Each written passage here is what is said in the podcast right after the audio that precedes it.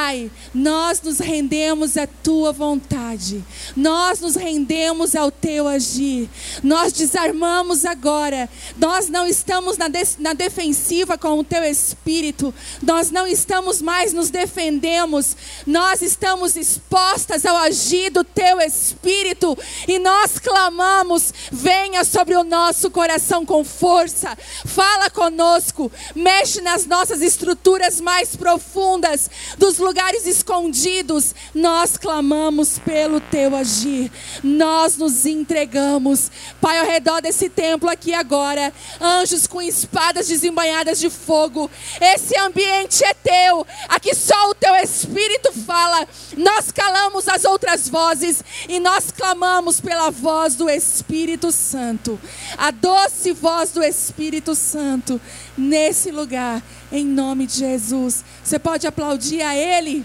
por isso. Glória a Deus. Quantas amigas eu sei que eu tenho aqui, que a gente já é íntima, a gente só não se abraçou ainda. Quantas? Eu tenho muita gente. Me chamaram no Instagram falando, pastora, quero dar um abraço. Depois vão se abraçar. Amém? Mas eu creio que eu cheguei e botei os pés no Rio de Janeiro com um propósito. Gente, quando eu cheguei nessa cidade hoje pela manhã, eu vi uma unção de Deus no Rio de Janeiro. E eu senti algo no meu espírito, como se Deus falasse: Filha, eu escolhi o Rio de Janeiro para mim. Tem coisas que Deus vai fazer nascer aqui no Rio. E a gente sabe como essa cidade tem sido atacada, perseguida. E sabe o que eu vou te dizer? A perseguição sempre prenuncia o favor de Deus. Sempre. Se você tem sido perseguido nesses dias, eu quero dizer para você que essa perseguição está abrindo espaço para o favor de Deus na sua vida. Foi assim com José. Não foi assim? Ele foi ter lançado num poço, depois ele foi injuriado, depois ele foi lançado numa prisão, esquecido injustamente. Todos pensavam, meu Deus, coitado de José, e Deus, coitado nada, eu estou forjando um novo governador do Egito. Eu estou forjando um homem segundo o meu coração.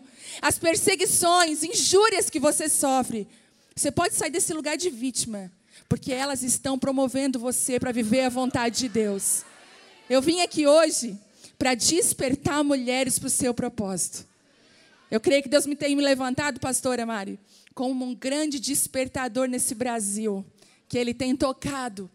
E eu acredito que mulheres hoje vão se reposicionar com um coração diferente, com algo que o Espírito Santo quer fazer. É meio avesso eu falar, mas a reconstrução começa com a desconstrução. É estranho a gente, quando começa a orar por restauração, você já percebeu quando você começa a orar por restauração, parece que as coisas vão começando a se quebrar? e você diz: Deus, eu estou orando justamente ao contrário, eu quero que se restaure. Parece que quanto mais eu oro, as coisas piores ficam. Quem se identifica? Teve épocas na minha vida que eu falei: Deus, o senhor tem certeza de que isso aqui é obra tua? Porque quanto mais eu jejuo, quanto mais eu busco, quanto mais eu oro, quanto mais eu me separo, parece que as coisas vão ficando piores. E eu entendi que existe um segredo e um princípio no reino de Deus. Quando Deus chamou Jeremias com o propósito de ser profeta para as nações. A Bíblia diz que ele falou: Jeremias, eu vou te dar uma unção. E todo mundo fica, glória, manda unção. E ele falou: É, mas a unção que eu vou te mandar, Jeremias, é primeiro para arrancar, destruir e derrubar. Aí depois ele continua, mas depois, Jeremias, a unção vai ser para construir, plantar e edificar. Você está buscando restauração? Se prepara para o quebra-quebra. Deixa eu te falar um segredo de Deus: Ele não reforma nada. Deus não é de reforma. Deus é um Deus que restaura. Sabe por quê? Se essa mesa, vamos dizer que daqui a 100 anos, essa mesa, esse, esse púlpito se transforme num objeto de, de decoração antigo. Nossa, 100 anos, né? A Igreja Batista Atitude, ela usava esse púlpito Ok. Só que ele, daqui a 100 anos ele não vai estar como ele está agora. Entendem? Ele vai estar todo enferrujado, ele vai estar completamente riscado. E vai chegar a hora que uma pessoa vai dizer: vamos restaurar. Quando a gente restaura, a gente busca como que era o original. Eles vão lá nas fotos da Igreja Batista Atitude, eles vão lá naquela conferência equilibrista. Vamos ver como é que era. E eles vão olhar nas fotos, eles vão reconstruir conforme o original. Quando a gente reforma, a gente pinta do jeito que a gente quer. Vamos pintar de preto? Vamos pintar de amarelo? Isso é reforma, mas quando você restaura, você busca o original. Deus te restaura conforme o original que está lá no céu. Ele olha para você, como é que é o seu nome? Evelyn. Ele olha para Evelyn e diz assim: Evelyn, quando eu te chamei, quando eu te criei, filha, o que é estava escrito no céu para você? Porque é assim que ele vai te restaurar. Não é a partir dos sonhos da Evelyn, não é a partir do que ela está pedindo, não é a partir do que você acha, é a partir do que os céus têm sobre você. E sabe o que Deus está procurando nos últimos dias? Mulheres que se rendem à vontade dos céus, mulheres que abrem mão dos seus sonhos, que falam assim: Deus, eu não quero mais do meu jeito, mas eu quero viver a tua vontade. E ainda que o Senhor tenha que me quebrar inteira. Ai, ai, ai. Ainda que o Senhor tenha que destruir e arrancar algumas coisas, eu me submeto ao processo de Deus. Deixa eu falar uma coisa para você. Os homens e mulheres que estão florescendo nesses últimos anos, que estão carregando uma presença, uma autoridade, são homens e mulheres que não se recusaram a passar pelos processos de Deus na vida deles. Quando você foge do processo, você abandona o propósito. Porque para você cumprir o propósito de Deus, o processo vai vir sobre a sua vida. Sabe? Deus está procurando mulheres que aprenderam a ser independentes da ação do Espírito Santo. Muito se fala hoje sobre empoderamento feminino. O empoderamento, e eu conheço um único empoderamento feminino, que é uma mulher cheia do Espírito Santo. É uma mulher que caminha em poder e glória com Deus. Eu quero dizer para você que é disponível uma vida no sobrenatural de Deus. Que você vai viver coisas que você diz, eu não estou crendo que eu estou vivendo isso. Irmãs, eu estou vivendo um tempo com Deus que eu digo assim, meu Deus, isso é real. Coisas sobrenaturais, mas não é coisas sobrenaturais que você não pode alcançar no dia a dia. Você vê as coisas, quando Deus fez um milagre na casa da viúva, Ele pegou e fez um milagre dentro do dia a dia daquela mulher. Ele conseguiu, dentro da falta dela, criar um milagre. Deixa eu falar, Deus vai criar um milagre dentro da sua casa, dentro do seu dia a dia, dentro da sua vida. Não se constroem mulheres fortes em conferências. Elas são construídas nos desertos. Você veio aqui, sabe por quê? Porque você precisa ser lembrada que você tem asas e que você vai voar. Você veio aqui para caminhar, porque, gente, deixa eu falar uma coisa para vocês: águia não anda em bando. A águia, ela faz os seus voos solitários. Mas às vezes é tão bom quando Deus permite que as águias se encontrem no ninho das águias. Posso chamar esse lugar hoje de ninho de águia? Eu creio que eu estou falando para mulheres aqui que são específicas para a nossa nação nesses dias. E Deus, quando Ele nos reúne em conferências como essa, no Brasil inteiro, Deus está chamando as mulheres. Se você fosse cristão há 40 anos atrás, 50 anos atrás, a gente não ia ver tantas mulheres reunidas. As reuniões de oração eram de 20, 30 mulheres, mas de repente um chofar tocou do céu e Deus está chamando as mulheres para esse tempo. Sabe por quê? Nós carregamos um útero espiritual. Quando, quando Deus olhou para a terra e disse assim: Eu vou mandar Jesus, ele escolheu uma menina. Quando Deus olha para a terra e quer gerar algo, ele olha para as mulheres.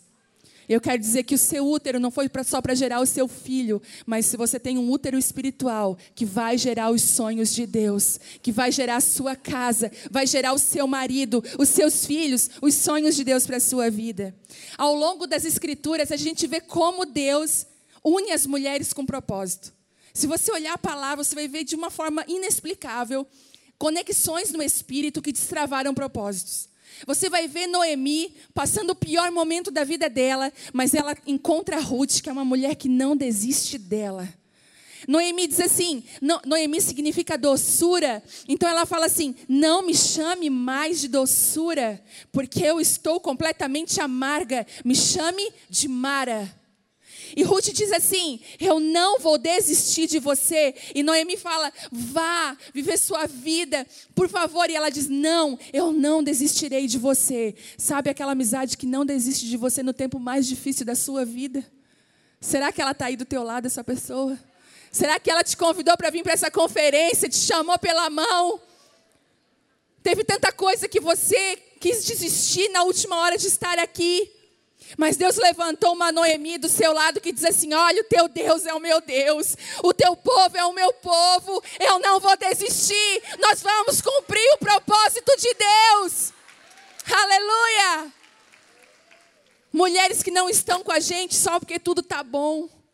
Amizades que não vêm conforme a maré, mas são homens e mulheres que sabem o que Deus gerou dentro de nós. Fora pode estar tudo destruído, mas Ruth via dentro de Noemi vida. Ruth via os propósitos de Deus dentro de Noemi. Outra conexão poderosa, Deus deu para Maria, gerando Jesus novinha, uma Isabel experiente. Uma mulher que estava mais na frente e falou: Maria, vem para minha casa, porque eu vou te ensinar.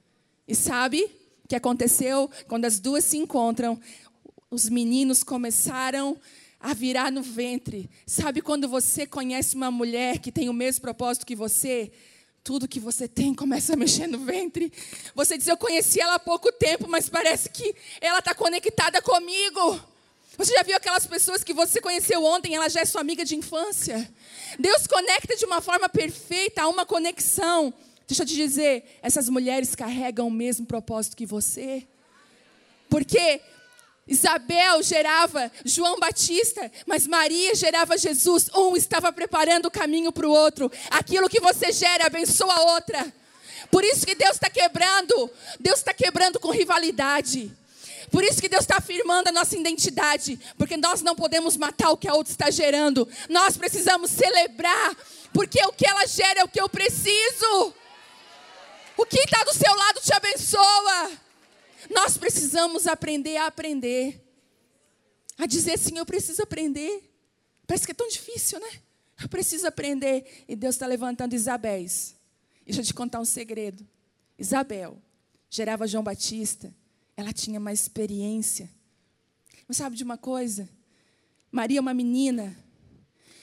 Mas Isabel sabia que o que Maria gerava era muito maior do que ela gerava. E Deus escondeu Maria numa casa, que ela não ia ser morta, que ela não ia ser se acabar, mas que ela ia ser gerada e que Isabel ia ajudar ela a gerar o propósito de Deus. Deus está levantando mulheres que vão ajudar outras mulheres que vão gerar algo maior que você mesma. Deus está levantando mulheres com esse coração, com essa unção, com esse espírito. E Deus vai treinar o teu coração para isso. Em nome de Jesus. Por isso que para mim esses lugares aqui tão, são tão proféticos. Talvez aí do seu lado vai estar a sua amiga de propósito. Aquela amiga que te empurra para o propósito, aquela que te empurra para a vontade de Deus. E a palavra que eu vou falar hoje, que eu vou ministrar hoje, é uma palavra que marcou a minha vida. E eu acredito que nos últimos anos, no Brasil e no mundo, Deus está levantando ministros que rasgam seu coração. Lá está escrito em Joel: não rasgue as suas vestes, rasgue o seu coração. Ele está falando assim: ó, para de rasgar aquilo que é superficial. Eu quero que você rasgue o que é profundo. Sabe por quê? Nas cicatrizes que eu venci, nas feridas que eu venci, a cura para curar talvez você que está passando por elas agora. É no rasgar do coração, nas vulnerabilidades que nós temos, que o Espírito Santo se move e cura. A Bíblia diz assim: na mesma unção que você foi curado, com a mesma consolação que você foi consolado, é que você vai consolar. Você teve o casamento abalado, você quase separou, Deus veio e restaurou, se prepare para chegar casamentos quebrados ao redor de você. Você tem unção para curar? Você está passando por um processo de restauração na sua vida em qualquer área, se prepare. O Espírito Santo vai levar você para esse lugar. E esse tema equilibrista fala tanto ao meu coração. Porque o equilíbrio tem o poder de não deixar que nós percamos aquilo que Deus confiou na nossa vida. Você já viu uma mesa? Vamos imaginar aqui uma mesa com quatro pés. O que acontece se um pé dessa mesa quebra? Ela fica torta. E se eu colocar o meu smartphone em cima dessa mesa, o que, que vai acontecer com ele? Ele vai cair. Se eu colocar um prato de comida maravilhoso, o que, que vai acontecer? Ele vai cair, porque não tem sustentação. Por isso que Deus está trazendo um equilíbrio, um fundamento, sabe por quê? Porque só uma mulher equilibrada e fundamentada em Deus vai conseguir sustentar as bênçãos de Deus na vida dela. Às vezes você está em crise porque Deus até derrama. Deus até derrama sobre você, mas não sustenta. Já percebeu isso? Você vem numa conferência como essa e você diz, Amém, eu quero Deus. Mas na segunda-feira parece que tudo cai. Porque hoje Deus vai mexer nas suas raízes mais profundas. Hoje Deus vai curar os fundamentos. A gente ama falar do que está por fora. Deus é aquele que ama de tratar o que está dentro. A gente via tantas pessoas nos últimos anos, vocês lembram? Que a, a igreja caiu naquele cai-cai, todo mundo caía no poder, caía no poder, caía no poder. O meu pastor que fala hoje, você não cai mais por fora, Deus está derrubando as pessoas por dentro. Deus está te derrubando por dentro, fazendo você cair em conceitos e te levantando por fora com um propósito, com a glória dele. E você percebe então que o que te sustenta não pode ser visto pelas pessoas. É engraçado que quando você olha para uma árvore, para uma árvore se manter de pé, ela precisa de um sistema de raízes, certo? Que a gente não vê. A gente não vê o sistema de raiz de uma árvore. Deixa eu te falar uma coisa. O que está em oculto tem que ser muito maior do que a árvore. Às vezes existem raízes três, quatro vezes maior do que a árvore. A sua vida secreta é muito maior do que aquilo que aparece. Nós vemos um tempo que o Instagram é uma vitrine e se vende uma vida tão fácil, tão feliz. Eu lembro daquele casal que esse ano ainda que ele matou a moça, bateu nela e matou ela, uma advogada. Mas quando o pessoal foi para as redes sociais, ela já apanhava um tempo dele. Você olhava para o casamento dos dois, era a coisa mais linda. Era jantares, viagens caras. E sabe, nunca se viu uma sociedade tão preocupada com o aparente. E Deus está dizendo assim: ei, sai desse lugar, porque eu vou levar você para uma essência mais profunda. E toda árvore tem um sistema de raízes que traz equilíbrio, e mais do que isso, ele traz sustentação. Porque a nutrição da árvore vem do sistema de raízes. Deixa eu te falar uma coisa o equilíbrio, aquilo que sustenta a sua vida, não serve só para equilibrar, serve para sustentar você. Nos períodos de seca, sabe quando está tudo difícil? Naquele período você pensa, eu não vou aguentar, Deus. Mas é como a palavra diz, é como uma árvore plantada. Ela vai florescer, ela vai frutificar no tempo certo. E você percebe então que o que sustenta não pode ser visto, Todos irão olhar o fruto e dizer que lindo fruto, que árvore maravilhosa, mas poucas pessoas ou quase ninguém terá acesso às raízes, somente Deus. E os nossos conflitos, sabe? Os nossos conflitos, eles prenunciam um tempo de maturidade com Deus. Você já viu? Quem aqui, aqui fala aimpim ou macaxeira? Aimpim, ok. Você já viu quando você compra aquele aimpim quem gosta de aipim, gente? Meu Deus, aquilo é muito bom. Hã? Com uma carninha de panela desfiada, um molhinho por cima. É, uma, ou uma costelinha. Gente. Aí você vai pegar, você vai pegar um aipim, às vezes você tem que colocar ele na pressão para ele amolecer mais rápido. Pegou essa? Quando a gente está com o coração meio duro, Deus coloca a gente na pressão para a gente amolecer mais rápido. Você está sob pressão, está difícil, dá vontade de sair correndo, dá? Talvez algumas mulheres falaram que essa semana eu vou abandonar tudo, eu vou largar tudo, eu não aguento mais. Essa pressão está amadurecendo você. Depois da pressão, vem um tempo de maturidade e bonança. E sabe por que Deus quer amadurecer você? Porque tem lugares que você só acessa com a maturidade. Tem coisas que você só acessa com a maturidade. Quem aqui tem criança de dois anos, três anos? Levanta a mão aí. Eu tenho uma de quatro. E eu tenho uma de quinze. E quando a gente vai para a mesa, só Jesus na causa para o fruto do espírito da paciência ele nascer ali. Entendeu? O fruto da paciência vir matar a mãe dinossauro, que a mãe dinossauro quer se levantar, já viu? E aí nasce a mãe paciente. E aí a minha pequena é petulante. A minha pequena esses dias estava no sofá assim, ó, emburrada. Porque, gente, o filho caçula, ele vem com uma unção. Ele vem com uma unção de estravamento. ela estava lá e ela assim, ó, eu sou a irmã mais velha. Brigando com a minha de 15. E a, minha e a de 15 chorando. Mãe, ela está falando. Eu falei, Vitória! Quem é a mais velha? É você! E ela lá, retrucando. E eu falei, não, você é a irmã mais nova. Nossa, ela estava no desespero. Às vezes a gente é meio assim com Jesus, né? Ele é o irmão mais velho.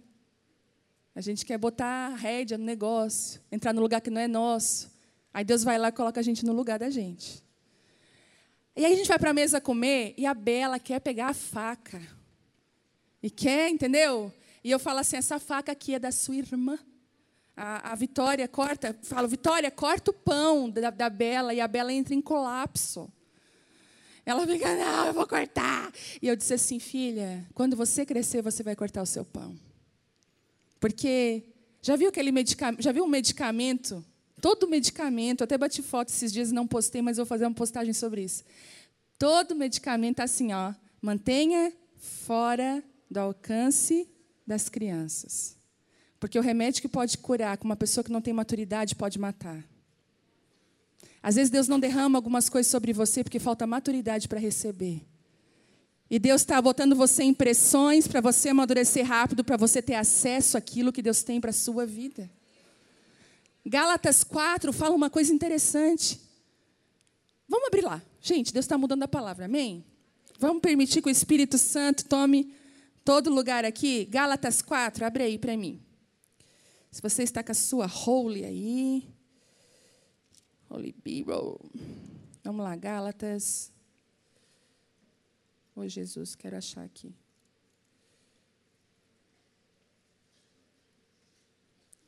Ajuda-me, Senhor.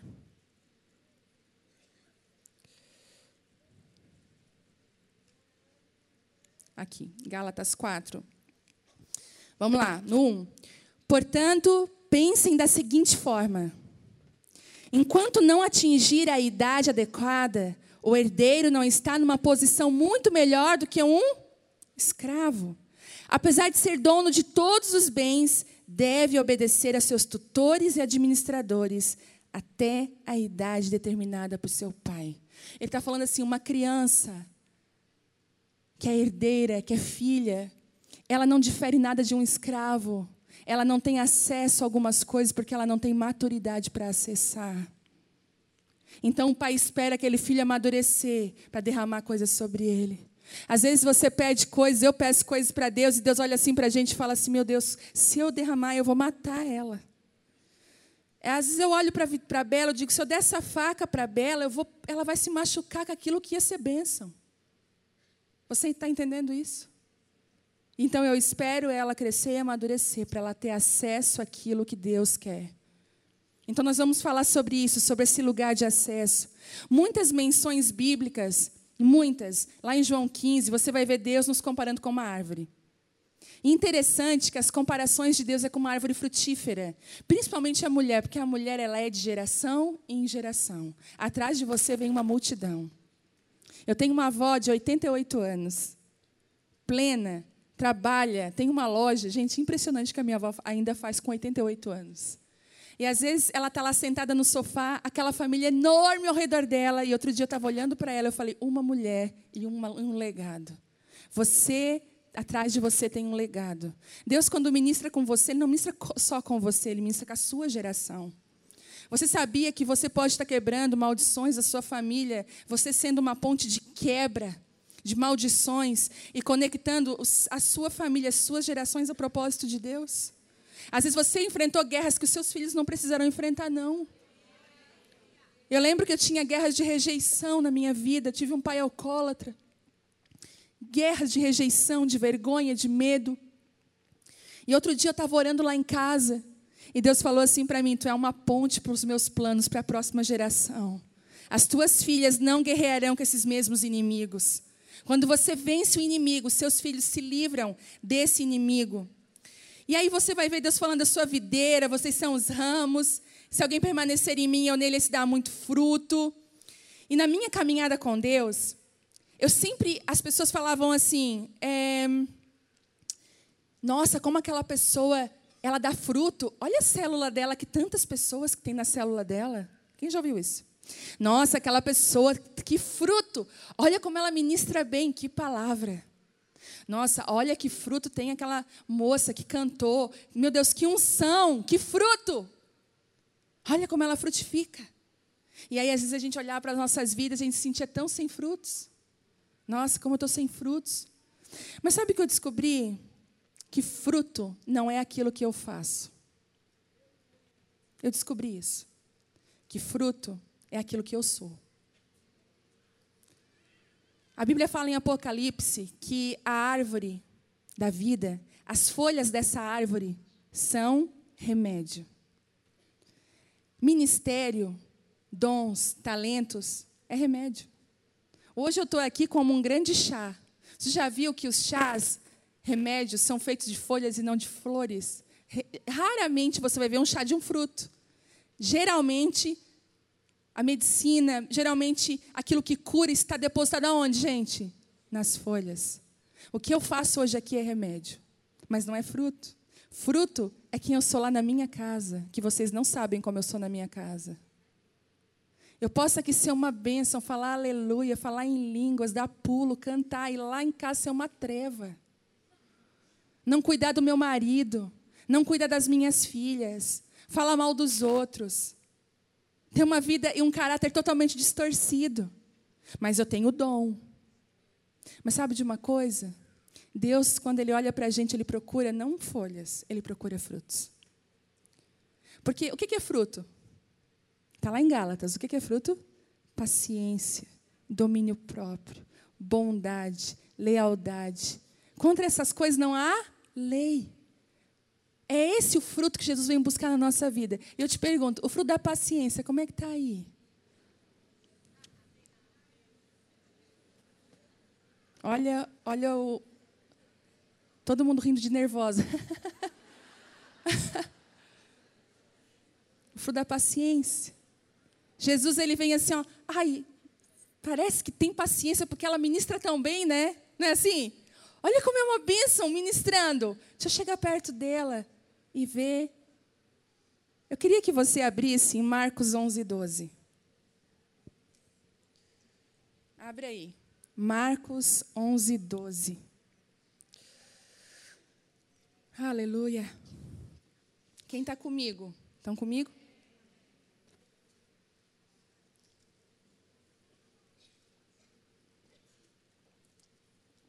Marcos 11, 12 diz assim.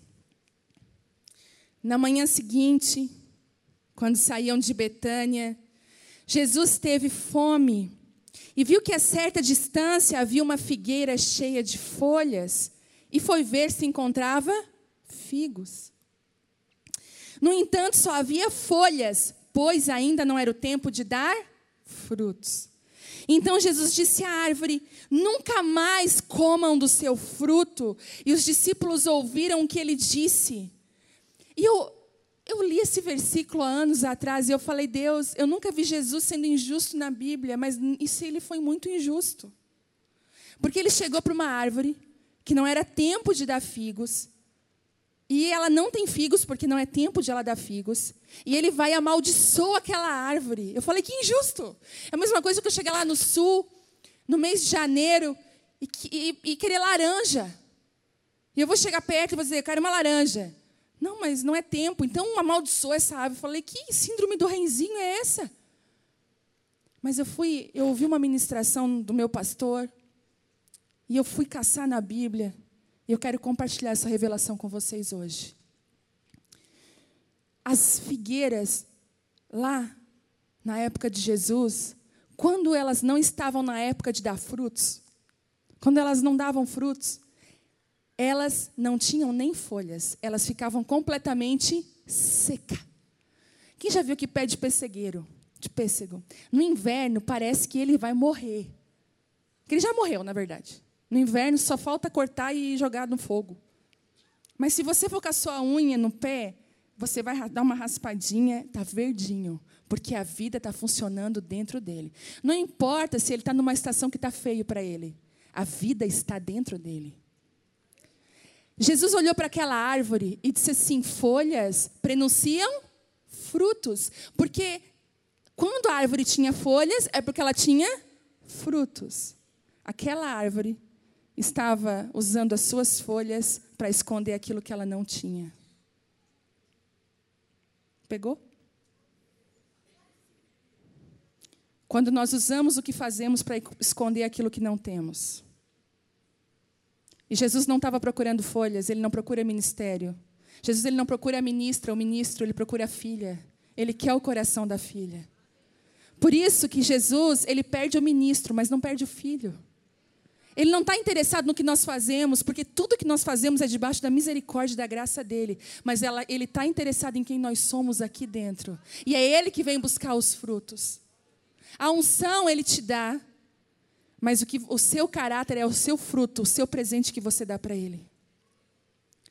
Falar em línguas é folha. Maravilhoso falar em línguas no culto. Agora, segurar a língua na segunda-feira é fruto. Pode aplaudir ele.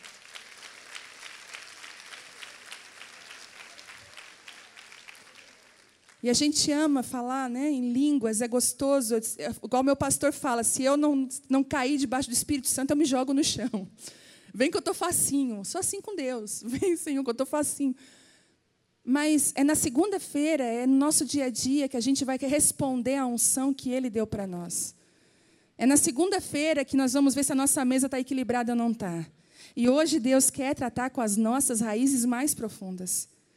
Sabe, conversando com tantas pessoas, ao lado do chamado que Deus me deu para ouvir, pessoas que ministram, pastoras, mulheres, diante de tanto que eu tenho escutado, eu tenho visto alguns ciclos de reprovação na vida de algumas pessoas e alguns sintomas tipo assim, não vai, vai até um pedaço, dali a pouco tudo volta como era antes. Eu vivo ciclos, parece que eu vou até um ponto, aí chega ali na hora, volta tudo de novo, eu não consigo vencer algumas coisas. E Deus me deu uma palavra sobre isso. Quando Deus me chamou, rasgar um pouco aqui o coração. Quando Deus me chamou, eu era extremamente tímida. Eu já cheguei a desmaiar na sala de aula para apresentar trabalho. Aí você imagina. Eu já. Aí eu estou aqui falando, ó, sem tremer, ok? Eu estava ali, eu falei, Deus, eu não estou nervosa. Porque eu ficava extremamente nervosa quando eu ia falar em público. E quando Deus me chamou, eu falei, Deus, o senhor está doido? Vai chamar eu? Eu morro de medo e tal. E Deus falou assim: é, mas eu chamei Gideão, aquele que estava escondido, malhando o trigo no lagar, e chamei de poderoso guerreiro. Por isso que você não tem que olhar a sua história familiar, o seu DNA. Você tem que pensar no que o céu está falando a seu respeito. Nos últimos dias você precisa perguntar, pai, o que é as palavras do céu ao meu respeito? É sobre elas que eu tenho que andar. E aí eu comecei a pastorear junto com meu marido, funcionar. E eu comecei a me encorajar a funcionar. Trabalhei, fiz um trabalho voluntário, sete anos num presídio na ala feminina. Toda sexta-feira eu estava lá na ala feminina ministrando com presidiárias. Hoje, algumas delas congregam com a gente lá. E batizando em piscina de criança, vivendo. Eu, eu digo assim: ó, é maravilhoso estar aqui, mas vocês não imaginam o que é estar dentro de um presídio buscando a presença de Deus. Ele está lá. Quando eu chegava no, quando eu chegava lá no pátio para ministrar com elas, a presença de Deus era tão forte que eu não conseguia ficar sentada, eu ia para o chão do pátio. Depois, Deus me chamou para as prostitutas. Trabalhei anos com prostitutas, resgatando prostitutas, cuidando dos filhos da prostituição, dos órfãos, ministrando paternidade. E eu dizia assim: Deus, olha tanto fruto! A minha árvore é muito linda. Eu tinha até um orgulho. Sexta-feira você estava onde? No presídio. Lugar que ninguém quer ir. Que é fácil gostar desse lugar aqui, ó. Eu não fui construída aqui, eu fui construída lá atrás onde ninguém via. E aí, eu fui para uma escola de missões. Eu com as minhas asas. Sabe quando você acha que você tem até asa? Eu entrei naquela escola com as minhas asas assim, ó. Super espiritual, au au. Muito espiritual. Nossa, eu estou vendo. E Deus assim, peraí que eu vou te tratar. E aí, e eu querendo pegar faca, e Deus, não, filha, não é teu tempo.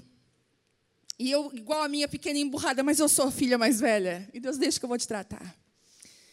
E aí, eu me, eu me pensava assim, meu Deus, tem muito fruto. Olha. E um dia, eu estava jogada nesse chão, nessa escola, chorando muito, entregando a minha vida. E eu vou te dar um segredo: entregue a sua vida todo dia.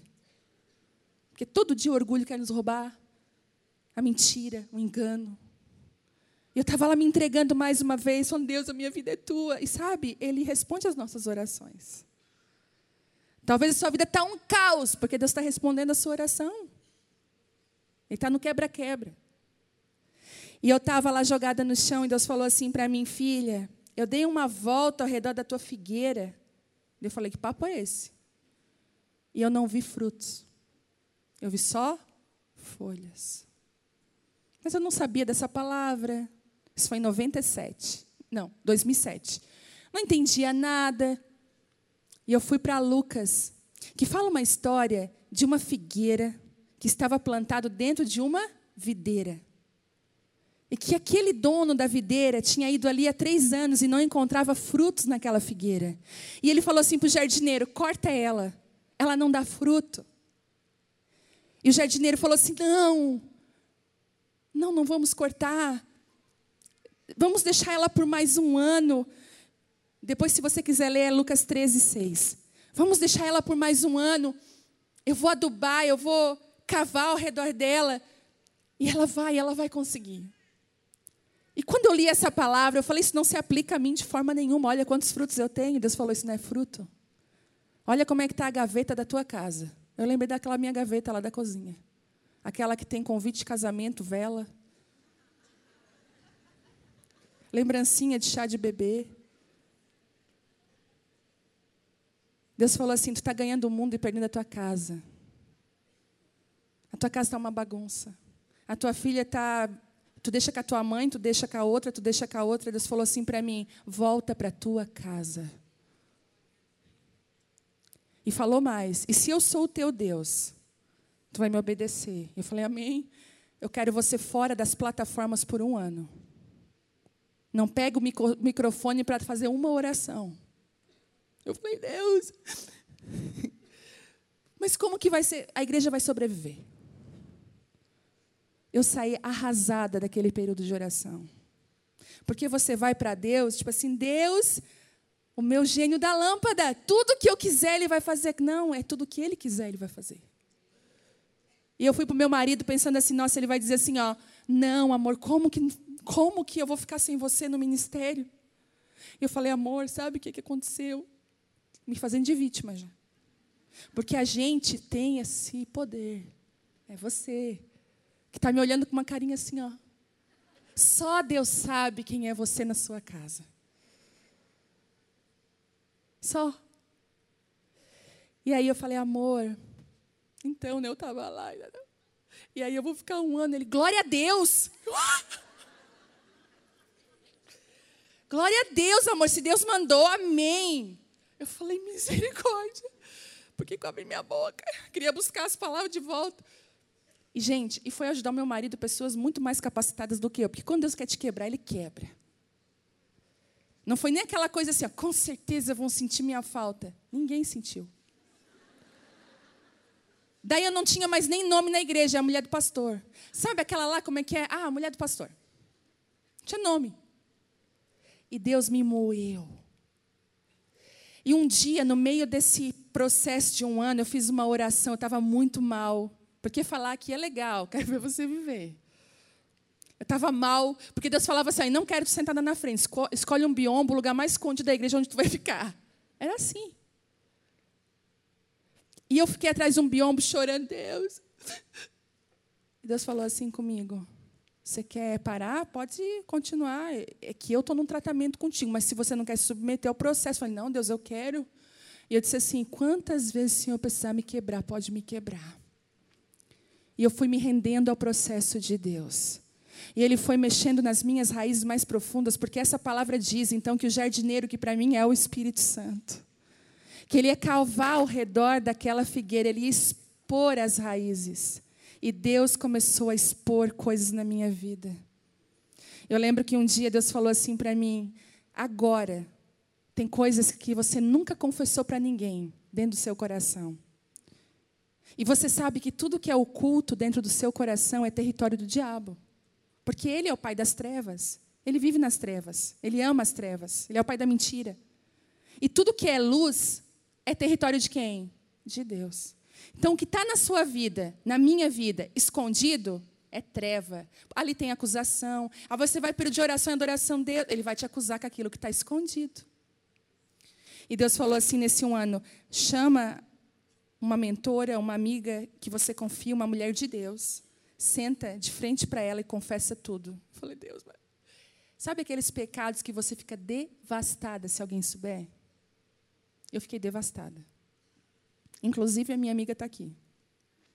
Para a Gisele, que eu falei, né, Gi? Me, me acompanhar. Está vendo, gente?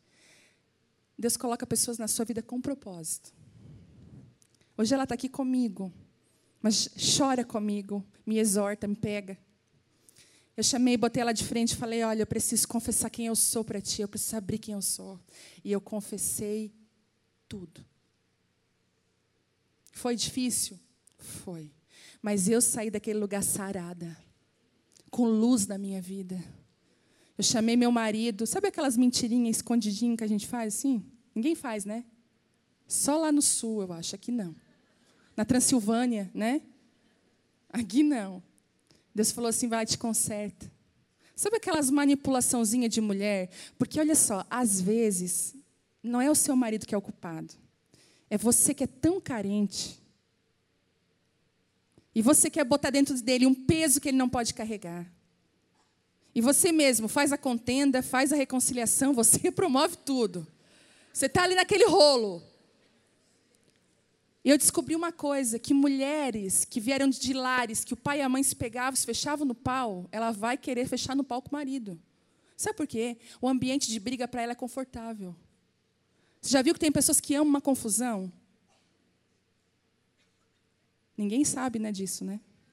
É, eu sei. Só na Transilvânia que tem gente que gosta de confusão. Mas então, lá na Transilvânia tem gente que gosta de confusão. Então, onde ela está, ela arruma uma confusão, mas ela é sempre a certa. Já viu gente assim? Ela é sempre a vítima. Ai, olha o que fizeram comigo. Porque o papel de vítima é maravilhoso. Ele é a habitação de demônios. Que fica lambendo a sua feridinha. E você sempre pequenininha, não cresce e a sua vida não prospera. Você não consegue viver aquilo que Deus tem para você. Você já viu uma pessoa crítica? Já viu? Ela não frutifica. O papel dela é ficar ali, ó. ela não faz nada. Porque Mical, quando ela estava numa janela, num lugar que ela usou para crítica, a ordem para ela foi: você não vai gerar mais. A gratidão, ela abre céu, sabia? ela rompe os céus. Ela não abre, ela rasga. Quando você é grata, ai, mas eu não tenho nada para ser grata. Minha filha, aí mesmo que vai fechar. Eu tenho certeza que você tem hoje cinco motivos para ser grata a Deus. Cinco motivos, pelo menos. Mas você vai observar que durante o dia inteiro você não pensou nesses cinco motivos, você pensou naqueles que você. Já viu como a gente é? Estratégia do inimigo para tirar a gente do propósito. E eu comecei a descobrir que Deus ele quer trabalhar no nosso coração para que nós começamos a viver aquilo que Deus tem. Vocês lembram da palavra do odre? Que o vinho novo ia descer em odres novos. Mas tem uma parte que diz assim: que ele não ia derramar vinho novo em odres velhos, porque ia se perder o vinho e o odre. Deus só não fala, ele podia ter dito assim, ó: "Ah, eu não vou derramar vinho novo em odre velho, porque eu vou perder o meu vinho". Não, os dois são preciosos para Deus, quanto vinho quanto odre. Mas ele disse: Mas se derrama vinho novo em odres novos. Sabe por que, que algumas coisas estão retidas no céu para nós? Porque nós não estamos com o odre pronto para receber. Depende mais. Aí você fica assim: ai Deus, faz isso, Deus está pronto, filho. O que eu tenho está pronto. Eu quero, eu quero é, preparar você. Eu quero é preparar você para você receber aquilo que eu tenho. E uma coisa que me impressiona em Deus, Ele não desiste de nós. Ele vai nos pegar de jeito para nos moer e nos levar para o lugar certo. Depois daquele um ano que eu fiquei sem ministrar, Deus tratou comigo aquilo que eu nem sabia que eu tinha. Você já viu quando você vai no médico ele descobre coisas que você nem sabia? Deus me curou. E sabe, eu fiz o propósito dia 1 de janeiro de 2007 a 1 de janeiro de 2008. Quando chegou dia 3 de janeiro de 2008, eu estava lá naquela escola de novo que eu fiz a entrega. Eu fui fazer o segundo módulo. Quando eu cheguei nessa escola, o diretor da escola falou assim para mim: Deus está falando para mim que você tem uma palavra para a escola inteira e eu quero que você ministre. Porque Deus só expõe aquilo que um dia ficou escondido. Quando Deus te esconde, ninguém te acha. Você pode publicar e fazer, promover no Instagram. Você pode plantar, pegar, pendurar uma melancia no pescoço, subir no lugar mais alto. Ninguém vai te ver. Vira aquela mosca melancia. Não, ninguém vê. Porque quando Deus quer te esconder, ninguém vai te achar. Mas quando Deus te mostra, ninguém te esconde. A Bíblia diz que é impossível esconder uma cidade edificada no monte. É impossível esconder uma pessoa que brilha, uma pessoa que tem a vida de Deus dentro dela, é impossível. Mas se você se submete ao processo, ele te expõe. E eu queria falar alguns traços de disfuncionalidade da raiz que impedem você de viver o propósito. E eu vou terminar daqui a pouquinho. Primeiro, primeiro traço de uma pessoa que está com a raiz ferida e precisa de cura quando ela perde tempo e energia fazendo aquilo que Deus não mandou ela fazer. Quando você está fazendo aquilo que Deus falou para você não fazer. Ou quando você está fazendo algo que você acha que Deus. Sabe qual o problema de nós não termos intimidade? Que a gente não ouve a Deus. E a gente faz o que a gente acha. A Bíblia diz que Jesus falava assim: ó, Eu faço o que vejo o meu Pai fazer. Você já viu? Eu não sei se aqui, acho que também só na Transilvânia que tem gente que comprou artesanato. Não, agora eu vou. E está tudo lá guardado, jogado num canto? Não tem aqui, né? Faculdade por terminar, curso. Não, agora eu vou fazer esse curso. Aí você comprou tudo para o curso. Você fez o, fez o curso e fez o negócio três meses. Depois você abusou do negócio, quis mais. Não, aqui não tem gente assim. Eu esses dias a menina que trabalha lá em casa falou assim: ó, que tanto de linha é esse aqui? Eu falei: misericórdia, me acharam. Porque uma coisa que eu amo fazer é crochê. Quem aqui é crocheteira? Gente, você sabe do vício que é o crochê. Eu fui liberta. Porque eu falei assim: Deus, eu entrego, né, ou eu pego o microfone ou eu pego as agulhas. Eu pensei até esses dias estar no aeroporto fazendo crochê, mas ia ser uma gafe. Daí eu... Mas lá em casa tem tapete que eu fiz. E o meu marido fala assim: Meu Deus, tu fazendo crochê não combina contigo? Mas eu amo. Mas quantas vezes eu falei, agora eu vou fazer. Já viu como é que o Chaves falava? Zaz, porque vou fazer um tapete tal, tá lá o tapete pela metade. Porque eu estava gastando energia naquilo que não era para mim. Eu lembro que quando eu estava no presídio, na ala feminina, eu olhava assim para assistente social. Tem assistente social aqui? Tem alguém? Glória a Deus pela sua vida. Você é um instrumento de Deus onde você está. E eu, fi, e eu falei, nossa, assistente social tem uma abertura, vou fazer assistente social. Lá fui eu para a faculdade, fiz metade de assistente social. Uma coisa não ia, coisa não ia, parei o curso na metade. E eu comecei assim, Deus, mas parece que tudo que eu começo eu não termino. E eu comecei a orar e Deus falou assim: Isso é porque eu preciso curar as tuas raízes. Você não está no lugar que eu chamei você para estar. Você já viu quem pode dar um glória a Deus bem alto pelo homem? Peraí, calma, segura aí que você vai dar bem alto. Pelo homem que inventou a máquina de lavar roupa. Não, glória a Deus. Onde nós estaríamos se ele não tivesse criado a máquina de lavar roupa? Nossa, gerou até um avivamento. Olha o avivamento. Que meu Deus, meu Deus, a máquina de lavar roupa foi algo assim maravilhoso. Não é assim? Você já viu propaganda de máquina de lavar roupa? A mulher de salto, bota as roupas dentro da máquina. Como é que é na vida real? Hã? O coque no cabelo, aquele pijama encardido, aquela sandália trocada. Só Deus sabe. Nem vou falar das roupas íntimas, né? Vamos deixar. E a máquina de lavar roupa, ela foi criada para lavar roupa. Mas se você pega panela, você coloca dentro da máquina de lavar ali direitinho. Você bota um pouquinho de detergente, o que, que vai acontecer? Ela vai até lavar, mas vai ser uma barulheira. Vai danificar a máquina, danifica as panelas. Tem coisa que você funciona, que até vai, mas você estraga mais do que abençoa. Já viu aquelas mulheres que quer ser mãe da mãe, a mãe do pai, a mãe dos irmãos, quer mandar na família inteira, pega o peso da família inteira e anda assim, não cuida nem da sua casa, quer cuidar da casa dos outros. Deus te deu a tua casa para você cuidar. Você pode, às vezes, sabe fazer o quê? Interceder, orar, mas não se meta na coisa que não é para você. Você vai gastar energia, tempo, vai machucar o seu casamento, a sua vida, em coisas que Deus não, não chamou você para fazer. Hoje, um desafio, Deus, me redireciona. Liga o GPS aí, ó, recalculando. Recalcula a minha rota, Espírito Santo, para aquilo. Outra, são vidas clonadas. Hum, como é que a outra está vestida? Hum. Print. Não, isso é só na Transilvânia, eu tenho certeza que aqui não. Print dos looks. Printar. Não, né? print e tá. Nossa, fulana está fazendo isso. Poxa, recebi uma direção de Deus para fazer. Vidas clonadas. Vou te falar uma coisa: a cópia não tem autoridade.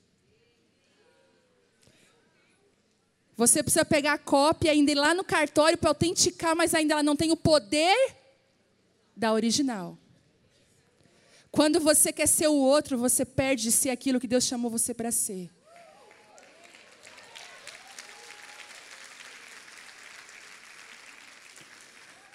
E você só flui naquilo que Deus chamou você para fluir.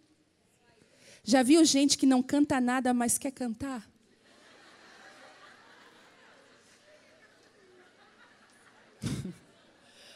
ah, eu sei que aqui não tem, só na Transilvânia. Meu Deus, sofre quem canta porque a pessoa, coitada, ela não tem unção, ela, ela não tem nem autoridade para estar ali e sofre quem está escutando. Outro dia lá na igreja, eu assim, nós estávamos precisando de alguém para cantar e eu caí na bobeira de falar assim de púlpito. Irmãs, a gente está precisando de botar mais back em vocal. No final do culto, me procura. Eu vou estar aqui na frente. Veio uma irmã. Irmã, eu fui revelada na igreja que eu ia louvar. Essa irmã foi o quê? Eu fui revelada. Falaram, você vai louvar. Eu falei, mas você canta? Você tem voz? Não. Assim, então, eu falei para ela que o dom que Deus dá, ele aponta para o propósito. A sua mala carrega coisas que vão, vão dirigir você para o seu destino. Se a tua mala tem roupa de verão, você vai para um lugar para onde? Se tem bota, casaco, você vai para onde? A sua mala aponta o seu destino. As qualidades que Deus colocou, os dons e os talentos apontam para onde você vai ir. Então, por favor, abra mão de vidas clonadas e seja você em nome de Jesus. Segundo, não seja uma árvore longe da presença, longe das águas de Deus. Seja uma mulher íntima do Espírito Santo, que caminha com Ele. Porque é isso que vai sarar as tuas raízes, é isso que vai trazer vida para você. Eu digo para você, tudo que eu vivi, que eu tenho vivido, não aprendi em banco de escola, eu aprendi chorando no, no chão da minha sala com o Espírito Santo. Me permitindo ser esmagada, me permitindo ouvir palavras duras, porque a Bíblia diz que o Pai corrige aquele que Ele ama. Se você não tem correção, você é como se fosse um filho bastardo. Mas aquele que é corrigido é aquele que é filho. E deixa eu falar algo para você: o Espírito Santo hoje quer curar as nossas raízes. Ele quer direcionar você no propósito. Eu vejo Deus ligando GPS aqui, recalculando rotas, Deus transformando, sabe? Talvez está todo mundo indo para o mercado de trabalho, está todo mundo indo para o ministério, Deus está falando para você, fica na sua casa, organiza a sua casa. Deus falou assim comigo: a adoração que eu quero de você não é mais de louvor aqui, nem de palavra, eu quero é cheiro de bolo no final da tarde. E mesa cheia para o teu marido chegar. Essa é a adoração que eu quero. É as tuas filhas chegando da escola, com uma mãe em casa, com uma casa organizada, cheirosa. Mas não, esse lugar não. Deixa eu dizer uma coisa para você, às vezes, ontem mesmo, eu tinha um compromisso. Eu tinha que preparar a palavra para hoje. E a minha filha de quatro anos chegou assim para mim e falou: Mãe, eu queria que você ficasse em casa muito, bastante, até eu cansar. Porque eu estou saindo tanto, viajando, e eu falei: Ai, meu Deus, me quebrou o coração. Mandei um áudio, falei: Meninas, não vou estar nesse compromisso. E a minha mais velha falou: Ela colocou aparelho, e o aparelho tá, os dentes estavam doendo, doendo. Ela assim: Mãe, não consegui comer nada o dia inteiro, eu precisava de uma sopa. E a pequenininha falou: Sopa? Entendi tudo. Falei, Deus, eu estava toda pronta, maquiada. Eu tirei com tanta alegria aquela roupa, coloquei meu pijama encardido. Meu chinelo. Fui para fui o fogão, comecei a pegar o frango e botar os legumes e fazer aquela sopa. E o Espírito Santo me visitou ali. E ele falou assim: a autoridade que flui lá no púlpito é desse lugar simples da tua casa. É quando você não negligencia aquilo que eu coloquei você para cuidar. O mundo quer dizer que aquele lugar é um lugar pequeno, é um lugar que mata a mulher. Não é. Você vai ver que tem vida. Vida quando você faz aquilo que Deus chamou você para fazer. Não fuja desse lugar. Sabe, você que precisa limpar a casa, nunca mais limpe a casa reclamando em nome de Jesus. Você tem uma casa para limpar. Você tem um filho saudável que sujou sua casa. Você tem um marido. Você pode glorificar Deus por isso tanto que Deus tem sobre a sua vida. Deus precisa nos curar para nos direcionar para a vontade dEle. Você pode ficar de pé?